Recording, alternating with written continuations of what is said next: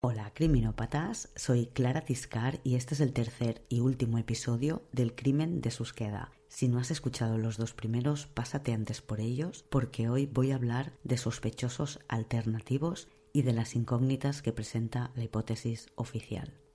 Este doble asesinato tuvo lugar en el pantano de Susqueda, Cataluña, en agosto de 2017. Paula Mas, de 21 años, y Marc Hernández, de 23, desaparecen en el pantano el 24 de agosto. Su kayak se encuentra dos días más tarde a la deriva, pinchado y con piedras para hundirlo. El coche aparece en el fondo del pantano con claras evidencias de que alguien lo hundido a propósito. Un mes más tarde emergen del pantano los cadáveres de Paula y Mark. Él presenta tres disparos y ella uno. Ambos fueron desnudados y lastrados con sus mochilas cargadas de piedras para hundirles en el pantano. Aunque detuvieron a un sospechoso y pasó nueve meses en la cárcel, a día de hoy, tres años y medio más tarde, no ha habido juicio. Este es uno de los casos más complejos que han investigado los Mossos, conocido como el crimen de Susqueda, y esto es criminopatía.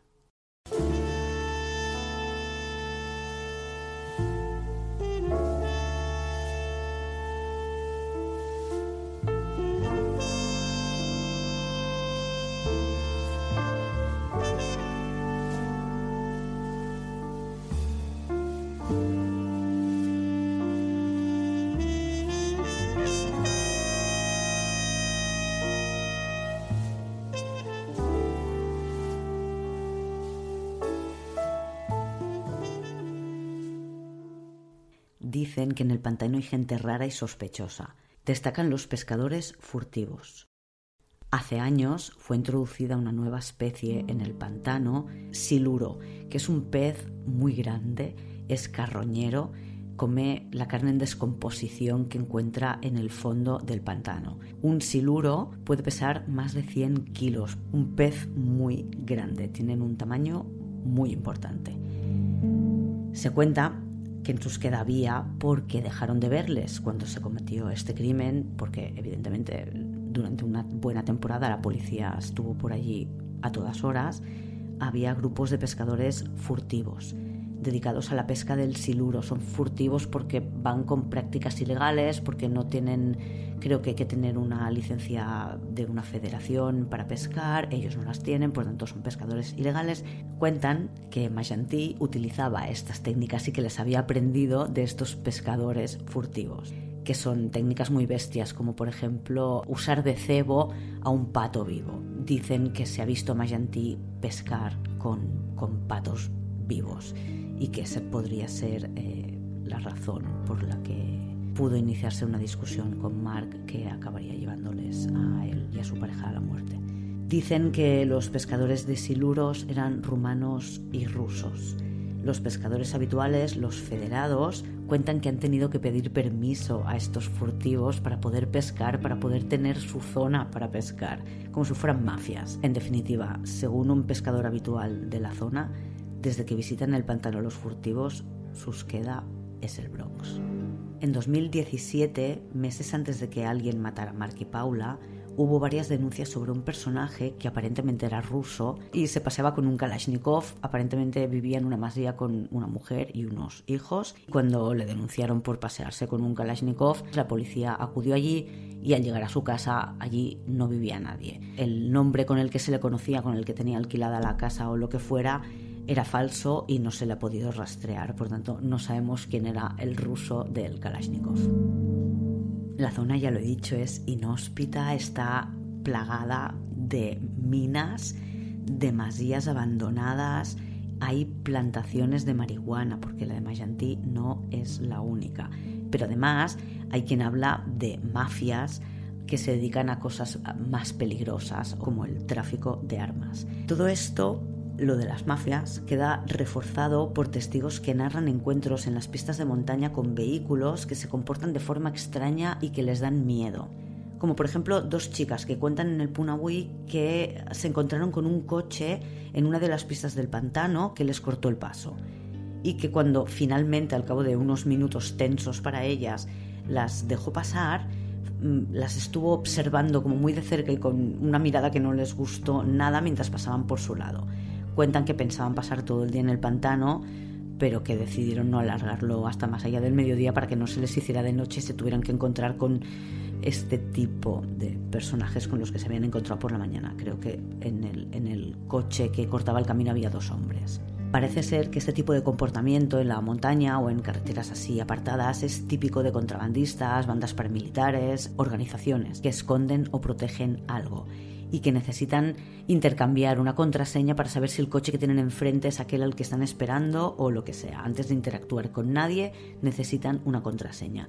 Y las mentes más criminópatas unen todos estos rumores en uno solo, ¿no? La mafia del tráfico de armas con los siluros, porque dicen que los siluros tienen un tamaño suficientemente grande como para poder meter y esconder ahí dentro lo que quieras. Además, hay gente que ha ido a pasar la noche y que por H o por B ha sentido miedo como por ejemplo una historia que cuentan Atura Sule, una pareja que fue al pantano la noche del 12 de agosto de 2017.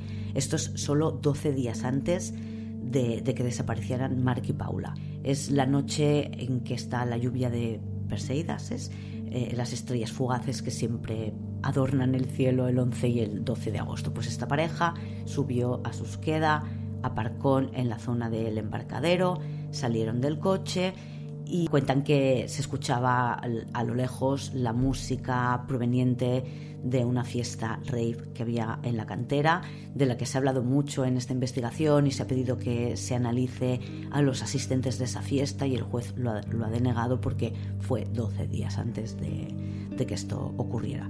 Esta pareja escuchaba a lo lejos la música de esta fiesta, vio pasar una furgoneta, según ellos, cargados de hippies muy alegres con la música toda castaña, hasta ahí todo bien, pero al cabo de un rato llegó un coche que aparcó cerca de ellos, entiendo que apagó las luces y dejaron de ver, y se escuchó la puerta del coche y unos pasos fuera del vehículo había salido alguien, él se sintió absolutamente intranquilo y al cabo de un rato se volvió a escuchar la puerta del coche y este vehículo se fue. No le gustó nada esta experiencia y todo se le puso más feo cuando a las 3 de la mañana empezó a escuchar un sonido metálico que le perturbó. Era un sonido de metal contra metal, como en una fragua o algo así y dice que no le gustó nada, que no quiso asustar a su pareja, pero que le dijo que se fueran a otro sitio a ver la lluvia de estrellas a las 3 de la mañana. Y subieron al col y cuenta que cuando hicieron el camino de vuelta y pasaron de nuevo por el embarcadero, todavía pudo oír los golpes metálicos, que no sabe de dónde provenían ni qué eran, pero que, que le dio muy mal rollo. Que claro, son sonidos metálicos en plena noche en un lugar en el que no hay empresas ni fábricas y en el que apenas vive nadie.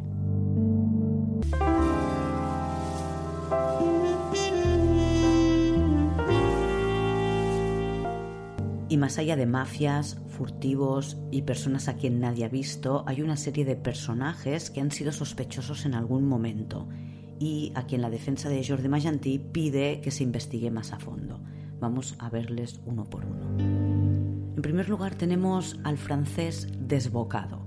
Ya le conocemos, es Victor Pierre, el que se cortó la mano con una bomba de agua y manchó la playa de delante de la masía Allumá y que dejó también sangre en la barca. Fue una de las personas en quien pusieron su atención los policías cuando investigaban. Hay reportes sobre él que lo sitúan como una persona peligrosa. Unos pescadores dicen que el día 23, el día antes de la desaparición de Mark y Paula, se encontraron con un francés desbocado, que gritó cuando ellos se acercaron a una de las barcas que estaba delante del, del Yuma en el agua.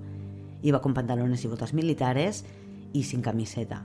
Y cuando le enseñaron las fotos de Victor Pierre, ellos reconocieron como al francés desbocado.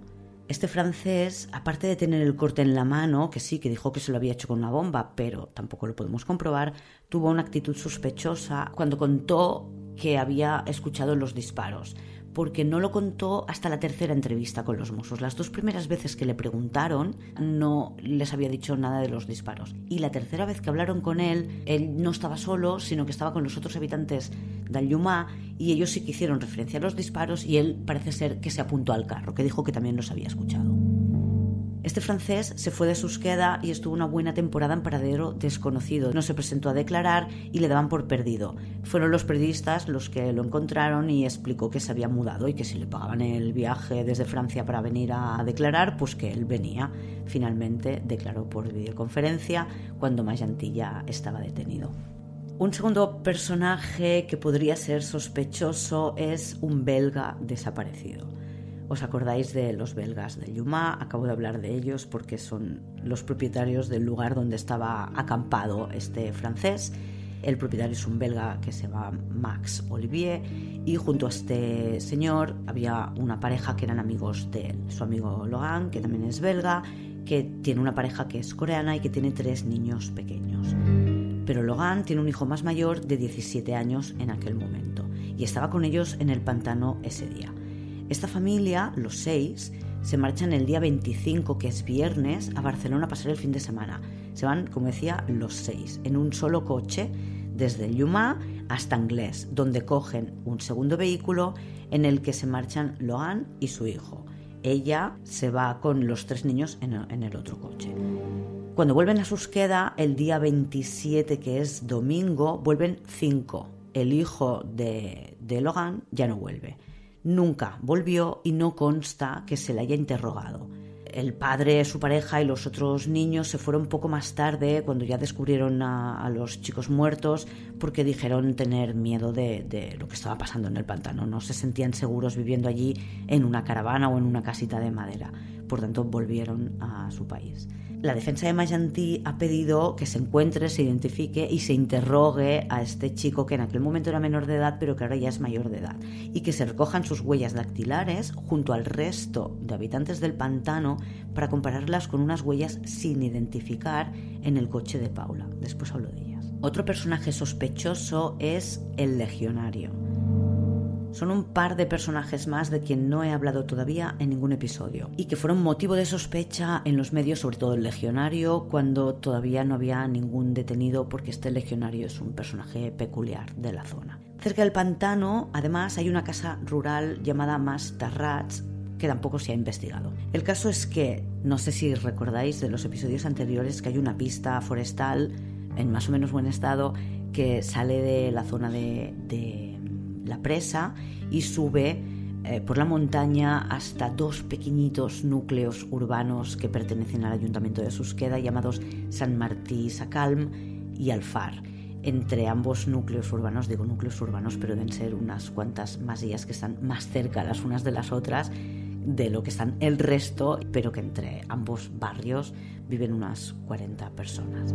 Pues por esta pista forestal baja un coche a las 9 y 34 de la mañana. Debe haber una cámara allá arriba para que se haya podido identificar o quizás lo han hecho por el teléfono, no lo tengo claro. El caso es que dicen que a las 9 y 34 pasa por, por San Martí en dirección al, al, pantano. Se desvía y se va para el Mastarrats, la casa esta de turismo rural. Es un Volkswagen Polo azul y está conducido por un señor que es el juez de paz de Susqueda y que es el encargado del control de aguas del pantano, Francisco. Este señor va en el coche con un vecino y imagino que amigo, que es un ex legionario, Antonio. De Antonio se dice que es una persona conflictiva. Los medios más sensacionalistas rebuscaron en sus redes sociales y encontraron una publicación en Facebook de este mm, Antonio Legionario que chulea de haberle robado unos sacos de dormir y, la comida a unos campistas. Esta publicación en su Facebook es de dos años antes, pero bueno, dibuja un poco el, tipo de personaje que es. Francisco, el, controlador de la calidad del agua, explica que va a Mastarrats porque tenían un problema de internet. No sé si también tiene que ver con sus funciones o mm, conoce al propietario de la casa rural o se encarga él o es suya o no tengo ni idea. Pero dice que, que, bueno que fue allí porque tenían un problema de internet y que después fue una zona llamada Alcohol, que es de la que hemos hablado antes, donde iban los chicos estos desde el embarcadero. Allí hizo un control de aguas y después bajaron se ve su coche pasar por delante de la Cámara del Pasteral a las 12 del mediodía. Por tanto, desde las 9 y media de la mañana hasta las 12 estuvo por la zona del pantano con, este señor legionario que a cierta prensa le parecía muy sospechoso. A la policía no les ha parecido sospechoso porque en principio nunca les han detenido ni nunca les han interrogado más allá de, preguntarles qué habían ido y dónde habían estado. Pero su presencia en la zona hace dar cuenta a la defensa que hay otros accesos al pantano, que no solo sube la gente desde, desde la carretera C63 y pasa por delante de la cámara del Pasteral y por la cámara de la presa, sino que pueden acceder al pantano por otras carreteras o pistas forestales que vienen de otros lados y que no tienen cámaras para controlarse. Por tanto, una de las cosas que pide la defensa es que se estudien todos los coches que estaban aquel día en la zona, no solo los que pasaron por delante de la Cámara del Pasteral, que después os digo, me parece que son 78, y que se estudien todos los móviles que había ese día en el pantano. Los barbudos desconocidos. Más de una persona dice haber visto aquel día en una barca a un par de hombres vestidos de oscuro y con barba, unos pescadores y Tumeu, el señor que vive en la cabaña en la fonda del Borni. Además, él añade que les vio atravesar el pantano con la barca del Yumá. No se sabe nada de estos personajes, no se sabe si se ha analizado si llevaban móvil, si fueron en coche, nada. No tenemos más pistas que, que había dos barbudos atravesando el pantano en una barca. Tumeu. He hablado mucho de Tumeu en estos episodios. Fue uno de los primeros sospechosos que se barajó en este caso porque vive allí en una barraca, pero quedó excluido prácticamente desde el principio porque ya hemos visto que le sitúan en otra zona del pantano gracias a una foto, porque hace o recibe una llamada de teléfono que por la antena permite ubicarle en otra zona. Os voy a contar un poco su historia. Tumeu empezó a vivir en el pantano en 2015 había estado casado, pero se divorció. Hay gente que dice, o hay periódicos en los que dicen que se fue a vivir a la montaña después de un mal divorcio. Él le cuenta a Tura Sule, que habló un montón de veces con él, que siempre había querido vivir en la naturaleza o de la forma menos artificial posible, que, que quería probarlo, experimentarlo. Y que fue a raíz de la muerte de su perro, Palut, peludo, que se decidió a, a experimentar este tipo de vida. Dice que Palut era listo, leal y que su pérdida le hizo llorar más de lo que había llorado por toda su familia junta. Le cuenta esto a Tura Sule en una entrevista que se publica el 31 de octubre de 2019 y es un dato que me parece importante. Como todos los personajes que han pasado por esta historia, Tumeu sentía fascinación por este lugar. Nació cerca, en Sellera de Ter, y el pantano siempre estuvo presente en su vida. Empezó viviendo en el pantano dentro de su coche y poco a poco fue construyendo una cabaña de madera y otros elementos reciclados. Había trabajado de ebanista y sabía hacer cosas con madera, entonces aprovechó sus recursos y sus habilidades para fabricarse una vivienda ahí arriba. Tenéis foto de cómo vivía en el blog. Subirlo hasta allá arriba fue lo más difícil de todo. Se comprometió en hacer fuego y cocinaba con butano y decidió no tener perro para que los animales de la zona no tuvieran miedo ni problemas en acercarse hasta su cabaña. Y se acercaban. Siempre contaba que había una puerca de jabalí que era muy astuta y se libraba de los cazadores y que volvía siempre a verle. Y los gatos salvajes de la zona se acercaban para comer a su casa y siempre tenía un montón de pajarillos que comían fideos que él, que él les ponía, supongo que fideos secos. También se hizo amigo del vecino Max, el belga, el que vive en el Yuma. Le contó a Tura que, cuando él se marchara del pantano, él tenía fecha para irse a finales de 2017 y su intención era darle a Max lo que él quisiera aprovechar porque le había costado mucho subirlo hasta allá arriba. También tiene buena relación con los Mossus, les conoce por su nombre y les acompaña cada vez que ellos suben allá arriba al pantano para que puedan encontrar los mejores caminos. De hecho, fue el que ayudó a los Mossos a encontrar el mejor camino para bajar desde la pista donde dejaron el coche hasta el agua y poder recuperar así los, los cuerpos de Mark y Paula el día que los encontraron. Ayudó a los Mossos a identificar al conductor del Land Rover Defender, pero nunca creyó que Magenti fuera el asesino. En la entrevista que citaba antes, del 31 de octubre de 2019, le dijo textualmente a Tura yo nunca he dicho que fuera Magenti. Y así también se lo hizo saber a los Mossos, por ejemplo, la gente que llamó para informarle de que habían detenido a Mayantí. Cuando éste le dio la noticia, Tumeu le preguntó si estaban del todo seguros. Tumeu tenía fecha para irse del pantano el 31 de diciembre de 2017. Entiendo que ese era su plan original. Subió a vivir allí en 2015 y había decidido que se quedaba hasta el 31 de diciembre de 2017. Pero con la muerte de estos chicos no quiere irse. Considera que su deber es quedarse y que aunque él sepa que los Mossos no le consideran sospechoso, no quiere que a nadie le quede ningún tipo de duda y se queda allí. Porque si se va, piensa que alguien puede pensar que, fue él, aun ya así. En alguna ocasión que ha bajado al pueblo le han preguntado, ¿los has matado tú? Recordemos que él no es sospechoso, que él recibió una llamada de teléfono que le sitúa en otro rincón del pantano y que se ve una silueta que deducen que es él y que está en otro sitio. Mm, sobre esta imagen, sobre esta foto, hay un poco de controversia porque hay una foto que está adjuntada al sumario, que es la que se ha publicado en los medios y que os pongo hoy en el blog y en Instagram para que la podáis ver y es un puntito, o en el de la semana pasada lo puse también, es un puntito pequeñito, muy borroso, que dicen que es una persona, pero no, no se ve, no se puede distinguir nada, no tiene ningún tipo de, de definición esa foto y por muy, mucho que la amplíes, la mancha va a ser más borrosa cada vez. Y Tumeu en una entrevista le cuenta a Tura que, mm, que le había llamado la atención lo bien que se le veía en la foto. Algo así como parece mentira, la foto tomada desde tan lejos, desde el otro lado, qué bien se me ve, qué bien se me reconoce que hasta se me ve la gorra que llevaba y Tura no entiende cuál es esa foto porque, como digo, la que está en el sumario es una foto que está absolutamente borrosa. Tumeu fue quien le pidió a Majantí que se pusiera en contacto con los Mossos porque le buscaban después de haber detectado su Land Rover Defender en la zona.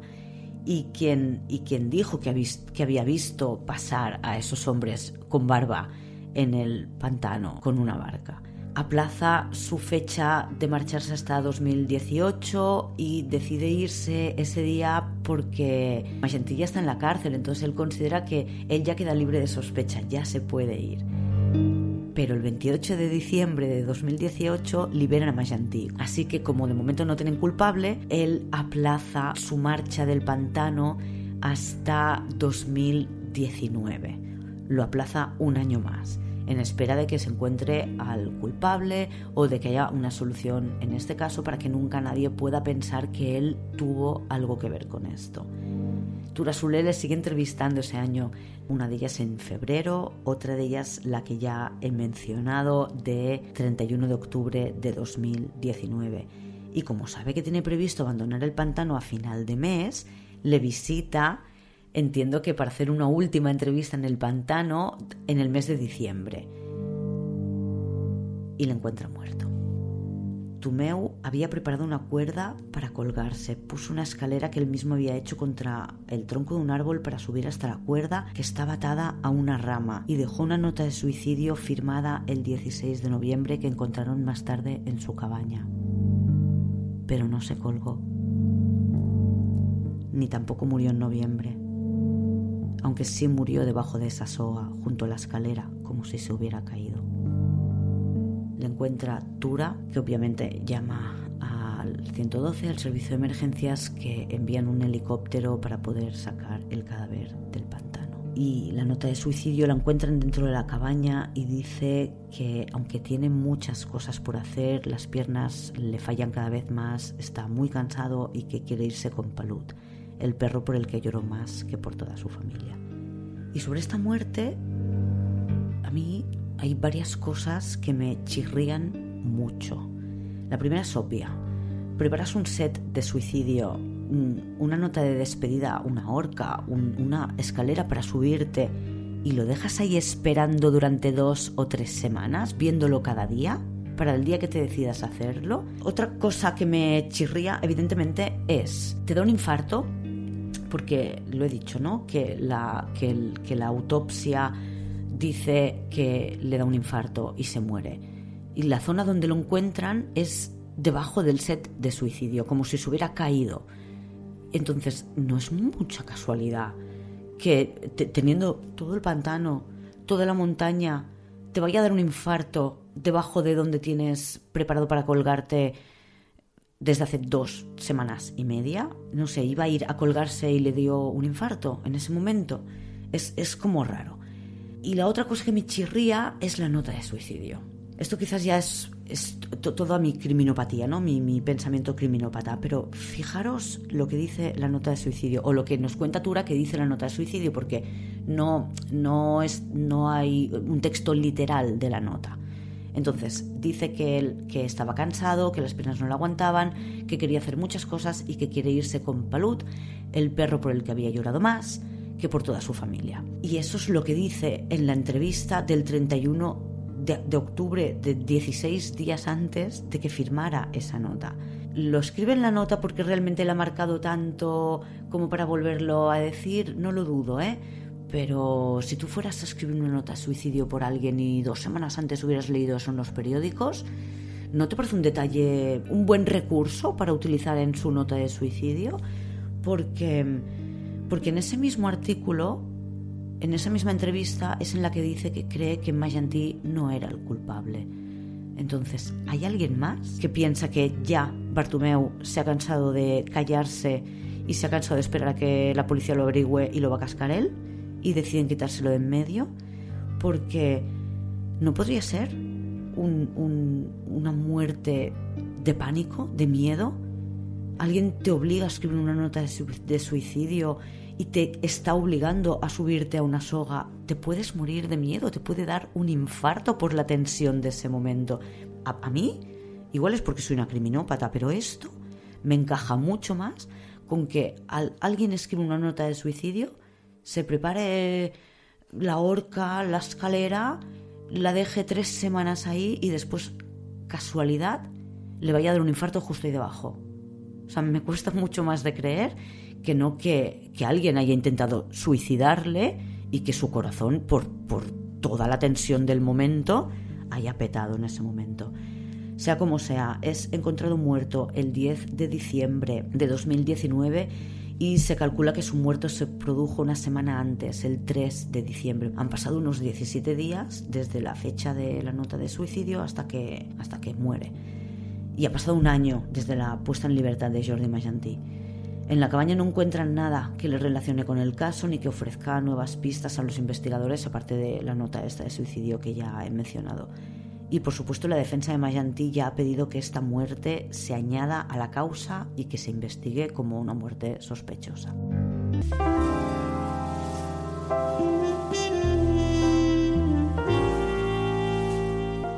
Vamos a por Mayantí. Su defensa, Banet Salellas, pide en reiteradas ocasiones que se archive la causa por falta de pruebas y que en caso de ser denegado pide que se realicen nuevas diligencias. La lista es muy larga y en una primera instancia en el juzgado de Santa Coloma de Farnés se lo deniegan, pero el recurso a instancias superiores hace que en agosto de 2018, cuando Magentí lleva más o menos medio año en la cárcel, la audiencia de Girona apruebe una buena parte de esas diligencias que había solicitado el abogado.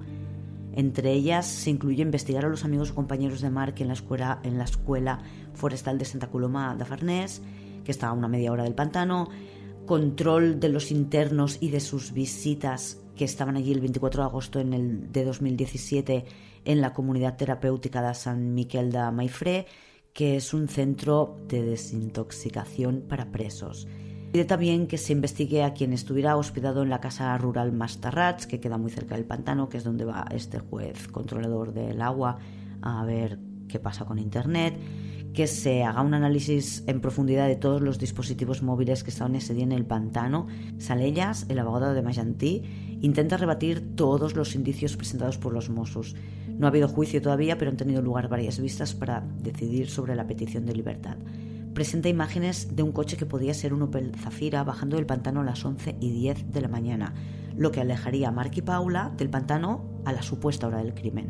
Lo conté en el episodio pasado. Salellas insiste que el coche que los Mossos identifican como el Zafira de Paula y que sube hacia el pantano, él dice que en lugar de subir entra en el parking de tierra, después esas personas entran en el bar y después ese coche se va en otra dirección. Por tanto, hay unas dudas aparentemente razonables sobre, sobre el coche y las cámaras. Pide también que, que se investigue al legionario experto en armas, que aquel día estaba en el pantano y que, como hemos dicho, ya había tenido problemas con algún excursionista previamente. Además, añade que la Cámara del Pasteral, que no es la única zona por la que se puede acceder al pantano, recoge la imagen de 78 vehículos distintos al Zafira de Mark y Paula y al Defender de Magentí. No se sabe nada de esos coches. La defensa pide que, se investiguen porque alega que se centraron únicamente en el coche de Magentí. Además, presentan testigos que dicen haber visto a Mark y Paula vivos pasada la supuesta hora del crimen. Después los comento. Y añade que todo lo que se supone que hizo Mayanti mm, resulta complicado de creer que lo hizo una persona sola de su edad, que es un viejo mm, flojo y que no, y que no puede hacer eso. Más o menos algo así, dijo, dijo Salellas sobre su cliente. Y además destaca que no sabe nadar, lo cual me parece un detalle muy, muy importante en este caso. Acabo con los argumentos de la defensa y os cuento por qué lo de el, saber nadar. Además tienen una prueba que desmonta parte de la teoría de los Mossus sobre qué hizo Mayanti en el pantano al día siguiente cuando fue con su mujer. Decían que había dejado sola a su mujer dos horas y que en esas dos horas había aprovechado para ir conduciendo hasta la playita mm, donde mete el coche de los chicos en el agua y después vuelve andando a, donde está su mujer. Parece ser que con su mujer va al mismo lugar donde se supone que aparcan el coche los chicos, con lo cual el coche está allí, él deja a su mujer y se marcha con el vehículo. Aparentemente, eh, esta conclusión de que deja a su mujer sola durante dos horas, habían obtenido, bueno, hay dos versiones sobre esto. Una primera o una versión que dice que se lo había dicho la misma mujer de Mayanti en una conversación telefónica que había tenido con los Mossos cuando ella ya estaba en Colombia, y hay una segunda versión que dice que, que en realidad eh, lo había dicho el propio Mayanti, se lo había comentado los Mossos. Después la mujer de Mayanti, cuando finalmente la hacen venir de Colombia y declarar ante el juez, en verano de 2018, dice que no, que ella nunca se ha quedado sola y que nunca lo ha dicho, que eso es algo una conclusión a la que llegaron los Mossos por sí mismos cuando ella dijo que había ido al, día siguiente con su marido. Que el, su marido estuvo por ahí, pero que ella no le perdió de vista en ningún momento.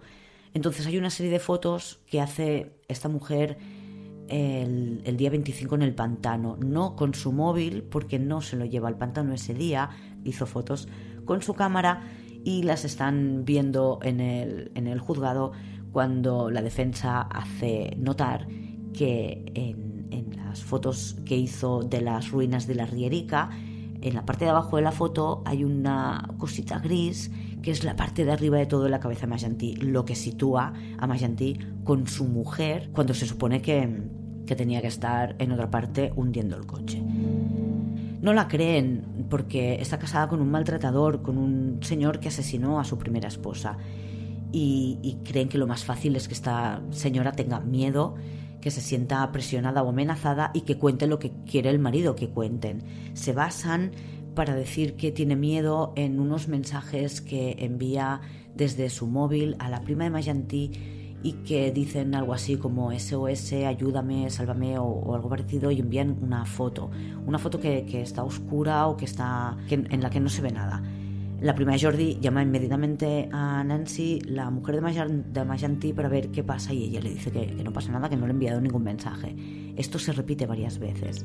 Y este mensaje lo reciben también familiares de ella en, Colombia. Ella llega a la conclusión, o lo que le dice a la prima de Majanti es que tiene que tener algún tipo de virus en el móvil porque ella nunca ha enviado sus mensajes.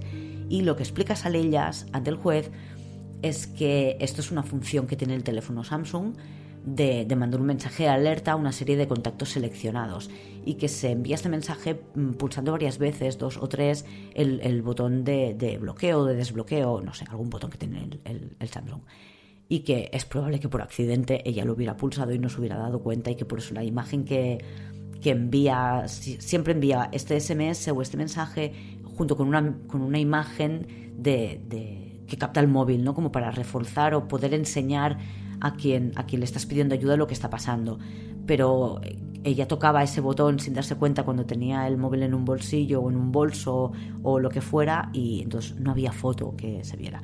Entonces la, defensa alega que no tiene miedo de su marido, que, que, simplemente no, le dejó, no la dejó nunca sola en el pantano.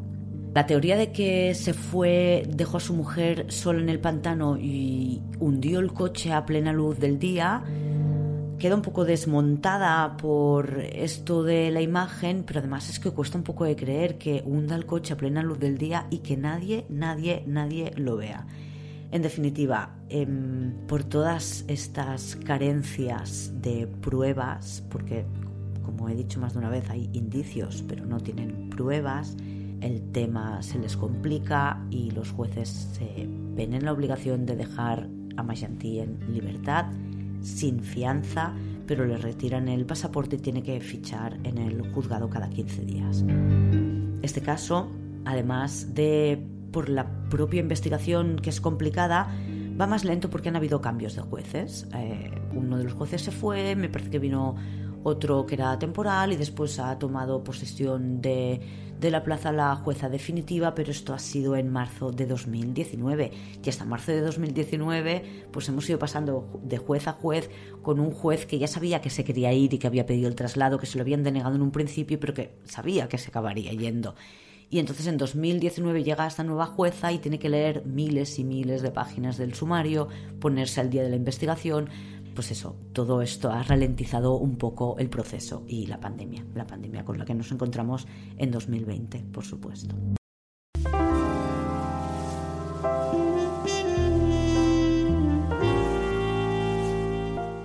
Pruebas concluyentes, ya lo he dicho, no tienen ninguna, por lo menos de momento. Se ha solicitado 158 pruebas de ADN. Hay ADN sin identificar de al menos un individuo se ha introducido en el CODIS y no hay coincidencias. Pero en ninguna de las muestras de los chicos o de sus efectos hay ADN de Mayanti, ni en ninguno de los objetos de Mayanti hay ADN de los chicos. No hay nada que enlace unos perfiles de ADN con los otros. En el coche hay dos huellas sin identificar y además una tercera que pertenece a un Mosu. Cuando sacaron el coche del pantano no lo consideraban una escena del crimen. Era una pareja que había desaparecido y de repente habían encontrado el coche en el fondo del pantano y podía ser un accidente de coche. Con lo cual lo sacan sin el cuidado con el que lo habrían sacado si hubieran sabido que todo lo que había pasado. Se devuelve a su propietario, que es el padre de Paula, y el coche se envía a desballestar y, y el juez más adelante pide que se vuelva a analizar el coche y tienen que volver a localizar el coche que está, si no recuerdo mal, en Murcia, que no lo encuentran y que tienen que llamar a la Guardia Civil de allí para que vaya, lo localice y el coche se ha devuelto y viene sin ruedas y con un montón de, de cosas dentro que no tienen nada que ver con, con la investigación.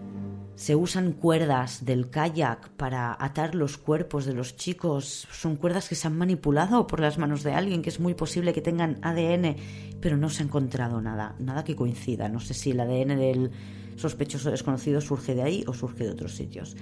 En la ropa de Mark, que estaba en la mochila, se han encontrado hierbas y arena que se identifican como procedentes seguramente de la Rierica o de la playita que está adelante desde la que salieron en kayak. Con lo cual se les sitúa en la Rierica, pero de nuevo eso tampoco sitúa a la Rierica como escena del crimen. Puede ser simplemente el lugar donde les desnudan para después meterles en el agua. Eso no implica que les hayan matado allí. Nada de lo que tienen es concluyente. Se encuentran pelos y cabellos en las zapatillas de Mark, en el traje de neopreno que estaba dentro de la mochila, en la propia mochila, en las cuerdas que atan la mochila. Hay un poco de lío con estas pruebas y parece ser que alguno de estos cabellos se ha perdido en los distintos trayectos entre la Unidad Central del Laboratorio Químico de los Mossos y el Instituto Nacional de Toxicología y Ciencias Forenses de Madrid. Porque parece que había un cabello que podía ser determinante y ahora no se localiza. Intento explicarlo. En primer lugar, se recogen las muertas que, como he dicho, proceden de varias piezas de la ropa de Mark y se recogen en el informe de Mossos 257-2017, que es eh, resultado de una inspección ocular. Se meten en un sobre y se envían a la unidad central del laboratorio químico, que les da recepción el día 24 de octubre de 2017. Esta muestra está compuesta por dos sobres. Un sobre blanco en el que hay cabellos de Mark, entiendo que sacados del, cadáver que recuperan, que es la llamada muestra indubitativa, que no presenta dudas y que se tomará como referencia para identificar si algún otro de los otros pelos o cabellos son de Mark. El segundo sobre es de color marrón y en él están todos los cabellos que se han encontrado pues, en varias prendas. La primera de las pruebas se hace con un microscopio. Son pruebas de observación de parecidos y diferencias y encuentran tantos parecidos como diferencias, con lo cual no pueden descartar que los cabellos, los que parecen humanos, sean de Mark, pero tampoco pueden asegurarlo. Desde allí, desde la Unidad Central del Laboratorio Químic, viajan al Instituto Nacional de Toxicología y Ciencias Forenses de Madrid para que se haga un análisis morfológico. Llegan al Instituto Nacional de Toxicología el 22 de diciembre de 2017 y allí se cambian los números lo que en Barcelona era el B1708008-03, en Madrid pasa a llamarse M17 14463-01. Hacen lo mismo con el otro sobre, ¿vale? es el mismo en, Barcelona acabado en 04 y después ah, el de Madrid es el mismo acabado en 02. El resultado de este primer análisis es que del sobre 1, las muestras de pelo de Mark, lo que destacan es que presenta degradación post-mortem y que también ocurre con cinco de los pelos que están en la muestra. Por tanto, podríamos deducir que son pelos que se han caído de, mar que han acabado en, esa muestra, eh, enganchados en la mochila o enganchados en la cuerda o lo que sea. Hay dos pelos que no son humanos. Y del resto, tres cabellos tienen una morfología muy similar a la muestra indubitativa de Mark pero uno de los cabellos que etiquetan como M17 14463-11 es morfológicamente diferente a la muestra indubitativa. Vamos, la conclusión a la que llegan es que no es de Mark. Junto al informe vienen los sobres. Y de, de vuelta a Barcelona se analiza el ADN de estos cabellos y la conclusión a la que se llega es que el cabello etiquetado como 144-63-11, que se supone que era distinto, tiene un ADN que sí que corresponde a Mark. El, problema que tenemos con todo esto es que el informe de ADN y el informe de, de Madrid, que viene junto al sobre con los cabellos, se emiten en fechas muy parecidas, en enero o febrero. Y entonces la duda es si están, si hay ambigüedad, si están los pelos o los cabellos en los dos laboratorios a la vez, porque se pide a Madrid que envíen todas las muestras y Madrid les dice que se las han enviado todas, que no se han quedado nada, y el pelo que se había identificado como distinto no aparece. Entonces no se sabe si se ha perdido, si se ha etiquetado mal, si se analizó mal en Madrid y, morfológicamente sí que correspondía y no se supo interpretar, o si el resultado del ADN es incorrecto, no lo sé, lo que sea, pero en principio había un pelo que no era de Mark y que cuando se fue a sacar el ADN de ese pelo no había ningún pelo que, que no fuera de él. Sea como sea, no tienen ADN de ningún sospechoso por la vía de los pelos o los cabellos.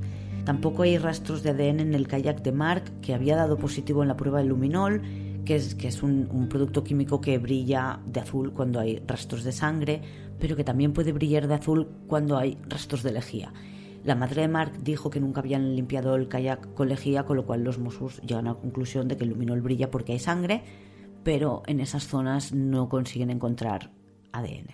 En las botas de pescar de Jordi Magentí, la prueba de luminol también da positivo, pero tampoco encuentran en esas botas ADN ni de Mark ni de Paula. Así que estamos sin pistas y con un montón de incógnitas abiertas.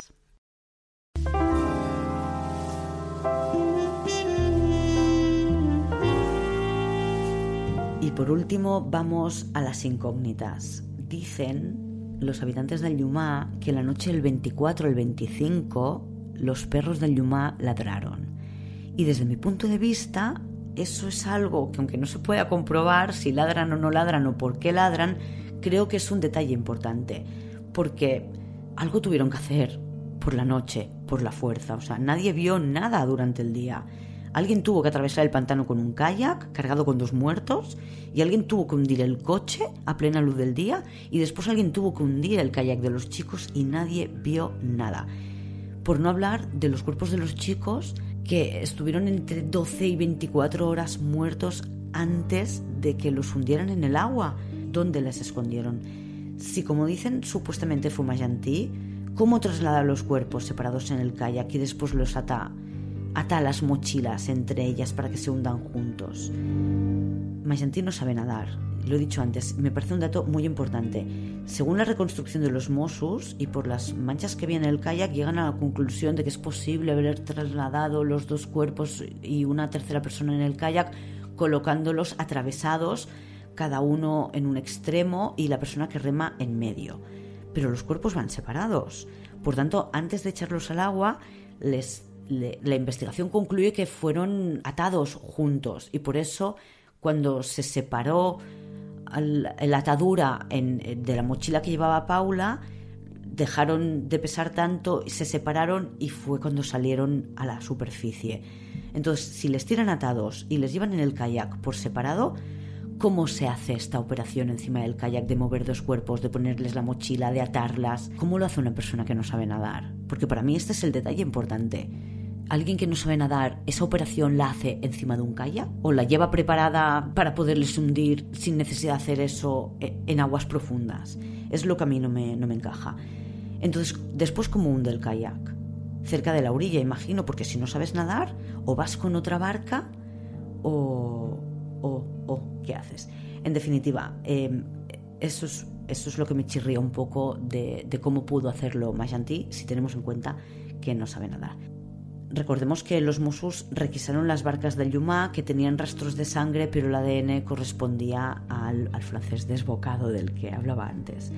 Y que Majanti abandona el pantano a las 14 y 24. Ha pasado tres horas más en la zona desde, desde que supuestamente se ha cometido el crimen y no sabemos qué hizo durante esas tres horas. Sabemos que regresa al día siguiente con su mujer, los investigadores creían que se había quedado solo un par de horas Parece ser que no, pero igualmente, en dos horas, ¿te da tiempo a trasladar los cuerpos y a esconder el coche? Si el dato de la autopsia, que habla de las heridas post-mortem y la lividez de los cuerpos es correcto y damos por hecho que se hundieron 24 horas más tarde, ¿dónde los esconden los cuerpos? ¿Los esconden en el coche de Paula y Mark o cerca de este coche?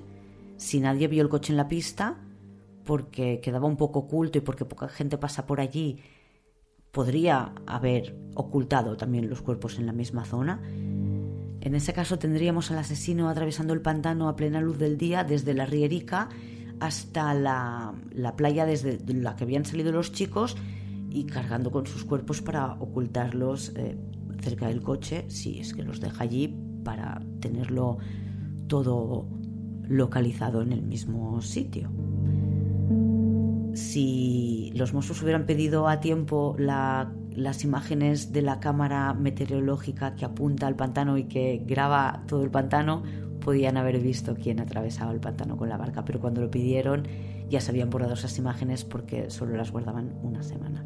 Además, otra duda que a mí me genera es, la escena del crimen es la rierica, pero no hay sangre.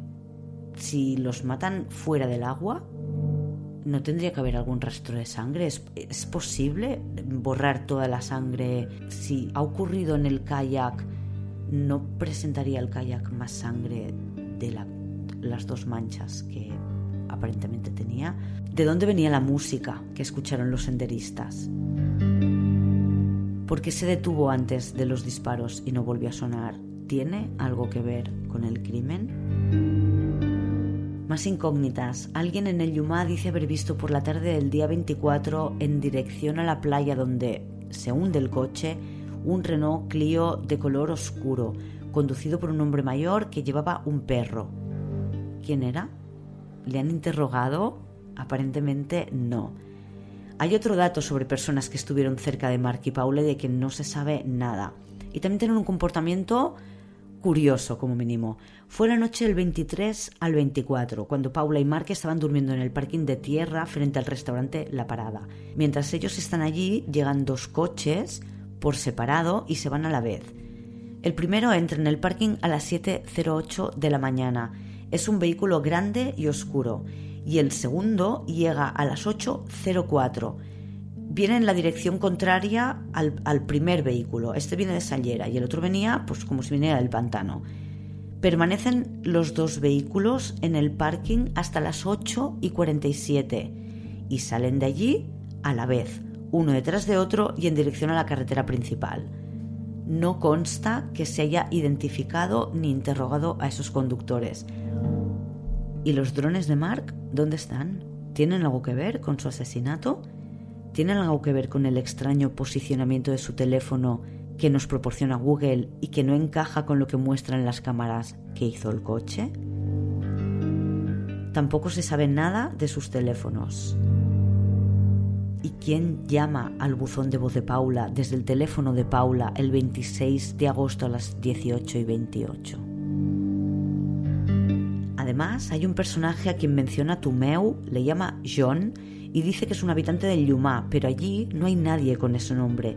Está la teoría de que es un seudónimo o de que, no lo sé, quizás es el hijo de Logan, ah, quizás es otro hippie que pasaba el verano allí. Es una de las peticiones que aceptó en primera instancia el juzgado de Santa Coloma de, Farnés cuando rechazó la lista inmensa que, que presentaba el abogado de la defensa, esto sí que lo aceptó averiguar quién era John y qué pintaba ah, en el Yuma, pero no se sabe nada de esto. En las inmediaciones del pantano, desde agosto de 2017 hay dos coches abandonados. Uno es del francés, el francés que se piró muy rápido y se marchó sin coche.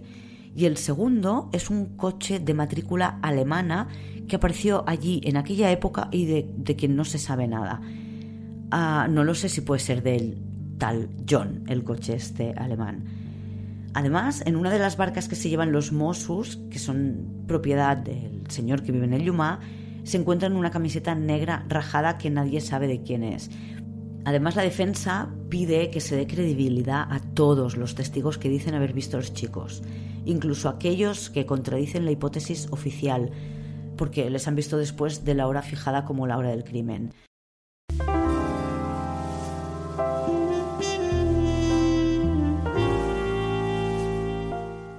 ¿Quién ha visto a los chicos después de la supuesta hora de su muerte?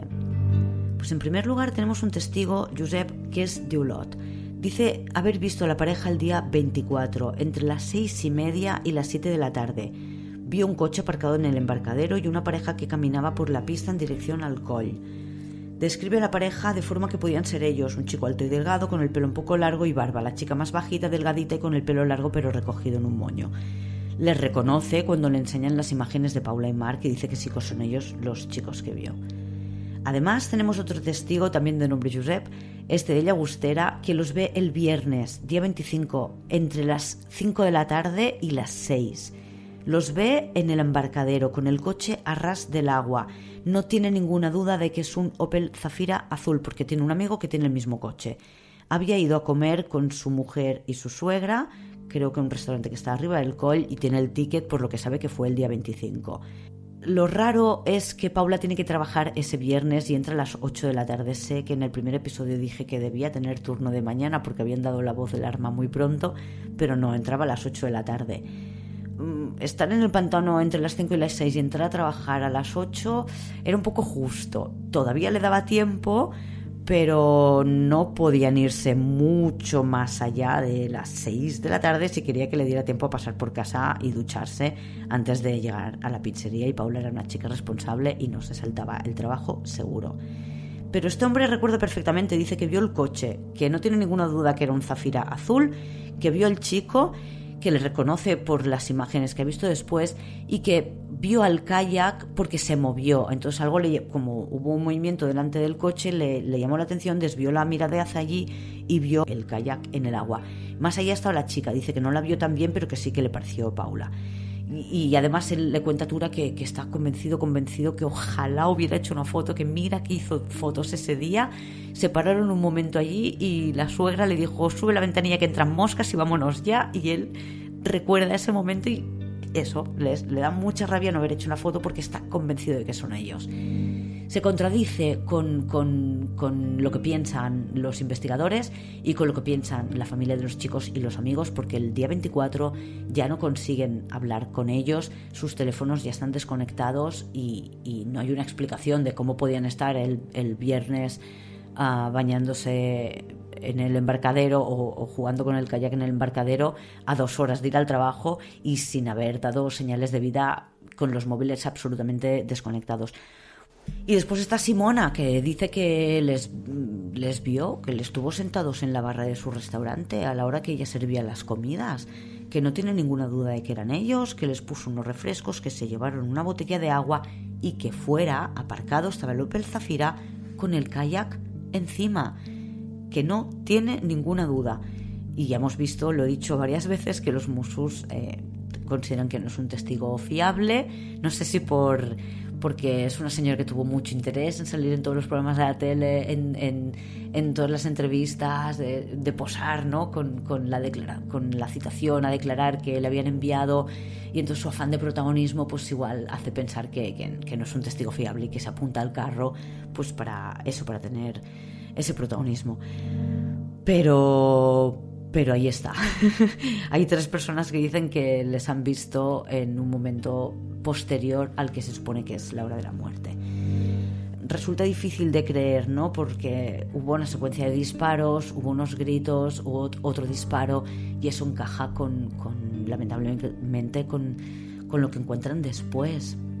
Pero bueno, como veis, hay muchas más preguntas que respuestas, más dudas que evidencias y a pesar de los indicios no hay pruebas que señalen un claro sospechoso o que aclaren cómo pudo haberlo hecho el acusado.